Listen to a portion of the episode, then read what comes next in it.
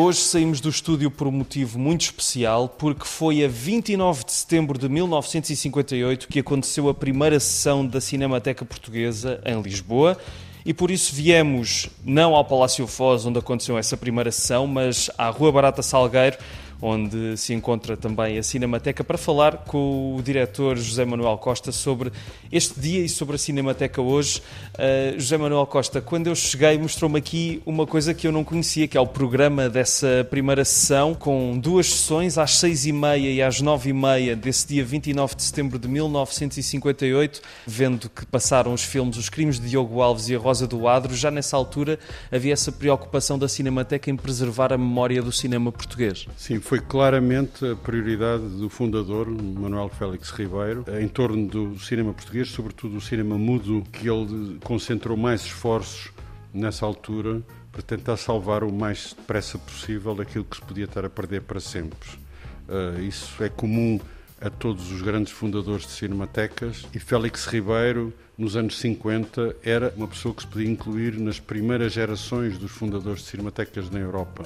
Os primeiros grandes museus de cinema, cinematecas, foram criados nos anos 30 e uma das, eh, não digo razões, mas um dos impulsos que houve para definitivamente começar a constituir arquivos, nomeadamente arquivos nacionais em muitos países, foi precisamente o facto de, no final dos anos 20, com o fim do cinema mudo e a conversão do cinema no mundo inteiro ao sonoro, quando se dá essa transição, de repente os filmes mudos deixam de aparecer nas salas, já não tinham interesse, havia só uma grande fome de ver novos filmes com o som, que era a grande novidade. E o primeiro grande problema de perda muito generalizada de património começou logo aí. Havia muitas razões para os filmes desaparecerem, mas não havendo arquivos, museus que se preocupassem em guardá-los para o futuro, um, os filmes mudos corriam o risco de perder o interesse e, com o tempo, uh, se perderem os próprios materiais, os originais dos filmes, etc. Portanto, isso foi talvez a última gota d'água que fez com que a ideia de criação de arquivos, que também, de certo modo, quase que nasceu com o cinema no final do século XIX, mas só se concretizou de uma forma mais, eh, mais intensa nos anos 30. Esse movimento de criação de cinematecas foi interrompido pela guerra e depois há uma segunda geração que ainda é uma geração de pioneiros pós-guerra, do final dos anos 40 e durante os anos 50. Félix Ribeiro, que já estava a trabalhar no CNI a fazer trabalho de cinema e já estava a constituir, por iniciativa própria, em grande parte, um acervo de materiais preciosos do cinema português que corriam o risco de se perder. Começou a colecionar muito cedo e, quando em 1948 a lei do cinema de então preconiza já formalmente a criação da Cinemateca, ele eh, limitou-se a dar continuidade a um trabalho que já estava a desenvolver no próprio CNI e que fez com que, ao longo dos anos seguintes, durante a década de 50, lançasse então os primeiros serviços públicos da Cinemateca. O primeiro sinal visível disso em termos públicos até foi, antes da própria exibição de filmes, foi a criação de depósitos climatizados para guardar os filmes, que são inaugurados em 1956 e em 58 começa então a exibição pública e, uh, praticamente na mesma altura, a abertura da Biblioteca de Cinema ao público. Félix Ribeiro foi, portanto, um dos grandes fundadores de cinematecas na Europa e tinha, apesar do nosso arcevo histórico ser muito mais pequeno nos países de grande indústria de cinema, por um lado o instinto e o conhecimento que o alinhou com esses fundadores. Ou seja, percebeu desde o início que salvar o património cinematográfico era salvar os filmes, mas não só. Era salvar documentação sobre os filmes e tudo o que tivesse a ver com a memória do cinema e, portanto, é ainda com Félix Ribeiro que se constitui a primeira coleção de filmes, o primeiro núcleo da Biblioteca de Cinema e o primeiro núcleo museográfico com objetos de cinema. E o resto é a nossa história. Falando depois da preservação, já que hoje são os 65 anos desta primeira sessão, faz sentido falar dos espectadores. E eu pergunto-lhe, José Manuel Costa, se hoje com tantas mais possibilidades de ver filmes do que em 1958, se os espectadores que hoje vão à Cinemateca têm a mesma curiosidade, o mesmo interesse e a mesma fome que estes espectadores de 1958? Posso lhe falar em, em primeiro grau, isso sim, com experiência própria, da primeira sessão que fizemos aqui na Barata Salgueiro, quando em 1980 foi um ano decisivo para a história da Cinemateca, depois de ter pertencido ao SNI, depois de ter sido integrada no Instituto Português de Cinema da altura, se autonomizou finalmente como uma instituição própria. Isso aconteceu em 1980. Foi a primeira vez que teve instalações próprias aqui na Barata Salgueiro, com a compra deste palacete e o local onde foi construído um cinema. Esse cinema já não é o mesmo em que nós hoje mostramos os filmes, foi completamente reconstruído Uh, no início do século XXI, abriu em 2003, mas uh, a primeira sala de cinema só dedicada exclusivamente às, às, atividades da Cinemateca abriu aqui no verão de 1980. Eu estava cá nessa altura. Foi a primeira vez, isto é muito importante, a primeira vez que a Cinemateca passou a exibir filmes todos os dias, porque até aí, no Palácio Foz, ao longo das décadas, a Cinemateca fez retrospectivas muito importantes de cinema português e não só, mas eram acontecimentos esparsos, feitos com grandes intervalos, não havia projeção cotidiana. Nessa altura, a curiosidade era enorme, enorme, enorme. Estávamos a, ainda poucos anos depois do fim da censura em Portugal. Com o fim da censura, houve muitos filmes que nunca tinham sido mostrados em Portugal que chegam aos ecrãs e a Cinemateca também pode ir buscar património que também ele estava objeto de censura em muitos casos. Mas mais do que isso, obviamente que havia muita fome da parte dos cinéfilos portugueses, havia muita fome de conhecer muita coisa da história do cinema que ou não tinha nunca sido mostrada ou tinha sido mostrada na época dentro daqueles que chegavam a Portugal, dentro do circuito comercial normal, mas não, não tinha havido ainda um trabalho de cinemateca com a intensidade que uma sala com projeção cotidiana permitia. E aí eu, de facto, posso projetar um bocadinho o que terá acontecido nos anos 50, porque, de facto, isso sabemos, e há múltiplas provas disso, que Portugal é um país de pequena produção cinematográfica, em termos da maior parte dos países europeus mais próximos de nós, mas é um país que, curiosamente, gerou uma apetência cinéfila e uma cultura cinematográfica desde muito cedo. Aliás, o cinema português começou muito cedo. Um ano depois das sessões de inauguração do cinema cinematógrafo em Paris, dos Irmãos Lumière, no Porto, Aurélia da Paz dos Reis já estava a apresentar os seus primeiros filmes, em 1896. Portanto, o cinema português começa cedo e é acompanhado desde os anos 10, 20 por uma intensa atividade, por exemplo, de revistas de cinema especializadas, de um culto de cinema, jornalismo especializado, etc., que vai acompanhar todo o século XX.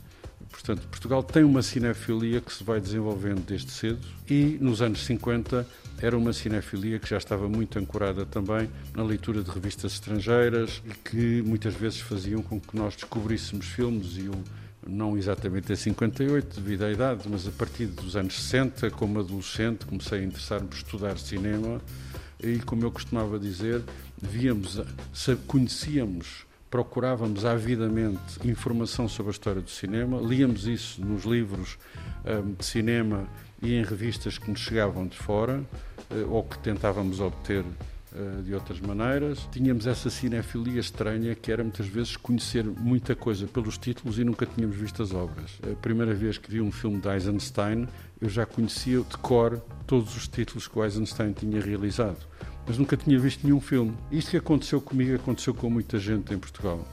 E, portanto, quando em 1980 se começa a poder fazer uma programação de cinemateca diária, isso abre perspectivas enormes. Começamos a fazer retrospectivas uma atrás das outras. A primeira foi também de cinema português, aqui no verão de 1980, uma longa retrospectiva de cinema português, nessa altura já toda a história do cinema português até os anos 80. Começaram-se a suceder importantíssimas retrospectivas e a, a procura era imensa. Era a altura também em que, complementando a direção ainda do fundador, o Dr. Manuel Félix Ribeiro, entra como subdiretor João Bernardo da Costa, que tinha começado a fazer retrospectivas muito importantes na Fundação Carlos de Gulbenkian. E, portanto, ele estava embalado nesse trabalho que começou na Gulbenkian e começou ele próprio, nessa altura, como subdiretor, primeiro a programar, umas após outras, sucessivamente, retrospectivas fundamentais da história do cinema. E nessa altura, a bicha era cotidiana também. Estavam sempre aqui, eu lembro-me perfeitamente disso. Agora, há poucos dias, tivemos um fenómeno semelhante com a vinda do Woody Allen à Cinemateca, em que a bicha foi pela Avenida da Liberdade abaixo, muito para além daquilo que permitia que as pessoas conseguissem entrar aqui devido à lotação da sala. mas nos anos 80 isso era comum. Havia uma fome, uma, havia uma grande cinefilia suportada em conhecimento teórico não tinha visto muitos filmes fundamentais da história do cinema. Como fenómeno global, esses anos 80 foram únicos, foram especiais. 80 ainda em grande parte da década de 90 e depois as coisas foram entrando um pouco na normalidade, como acontece em qualquer país europeu que já tem cinemateca a funcionar cotidianamente. Portugal é ainda um país de grande cinefilia, mas uh, hoje a cinefilia passa por uma renovação muito grande, também através da internet, uh, o que criou, aliás, um, um fenómeno curioso que é na minha geração, nessa altura, nós conhecíamos os títulos, mas não conhecíamos os filmes, porque não tínhamos nenhum sítio para vê-los. Não havia o acesso que é hoje ao património cinematográfico através, independentemente da qualidade, das condições em que isso é visto, através, por exemplo, da internet hoje em dia. Hoje é o contrário. As pessoas têm acesso a muitíssimos clássicos do cinema numa visão, às vezes em piores condições, numa visão através da internet, a inversa tornou-se mais decisiva. Enquanto que nós conhecíamos, tínhamos as referências para compreender a história do cinema, faltava-nos ver os filmes. Agora as pessoas têm mais acesso aos filmes, mas começam até pela quantidade de filmes que foram feitos em todo o século XX, começam a olhar para trás, a perder as referências à importância relativa das obras, ao que é que realmente aconteceu durante o século XX do cinema e o cinema foi muito importante para o século XX. Resultado, hoje o público jovem vem aqui muitas vezes à Cinemateca, agora está até a vir mais do que aconteceu na última década, enfim, nos últimos anos temos tido uma audiência jovem maior, em, em crescimento, porque, uh, sobretudo, vêm procurar, por um lado, uma visão melhor dos filmes, os filmes feitos para o grande ecrã devem ser vistos em primeiro lugar do grande ecrã, sublinhamos sempre isso. O vídeo digital hoje em dia é precioso para poder fazer um trabalho mais completo sobre o cinema, eh, porque depois de vermos o filme podemos analisá-lo infinitamente através das cópias digitais, quando temos acesso a elas, da produção videográfica, os DVDs, etc. Eh, mas as grandes emoções do grande cinema eh, normalmente têm-se numa primeira visão em sala e achamos que isso é muito importante passar essa, essa ideia. Portanto, vêm muitas vezes procurar isso e, por outro lado, o contexto, porque os filmes são mostrados normalmente em retrospectivas, portanto, percebe-se melhor a evolução da história do cinema, uh, o lugar de cada filme na obra de um realizador ou na época, etc. Portanto, continua a ser absolutamente fundamental o trabalho de exibição de uma cinemateca. Mas esses anos 80 foram, de facto, de certo modo, uh, especiais, a pouco e pouco isto foi entrando um pouco mais no normal, ou seja, nós temos uma audiência diária regular, sobretudo quando pensamos hoje no que é assistência também ao cinema, que diminuiu muito nas últimas décadas, por razões às vezes laterais, enfim, que seria outra conversa, uh, pela própria falta das salas de cinema, em muitos casos, que levou a que também muito público se afastasse do cinema porque deixou de ter sítios para o ver. Enfim,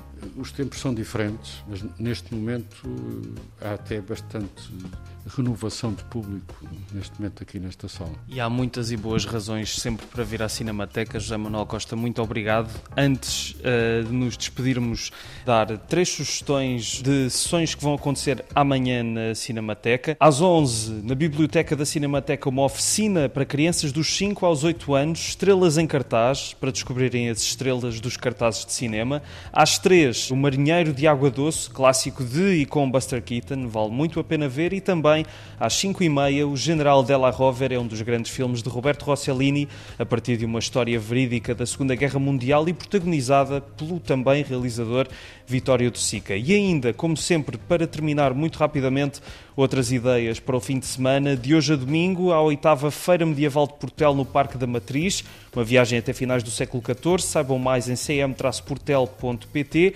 Porto Coffee Week até domingo, uma celebração da cultura do café na Alfândega do Porto, portocoffeeweek.pt e ainda o Festival Política a decorrer até amanhã em Coimbra. O Convento de São Francisco recebe concertos, palestras e cinema com a pós-democracia em pano de fundo. Saibam mais em festivalpolitica.pt e a fechar, nota ainda para o Santa Casa Alfama hoje e amanhã em Lisboa. Se não estiverem pela capital, podem acompanhar as várias emissões especiais da Antena 1 no Festival do Fado. Um bom fim de semana e um abraço.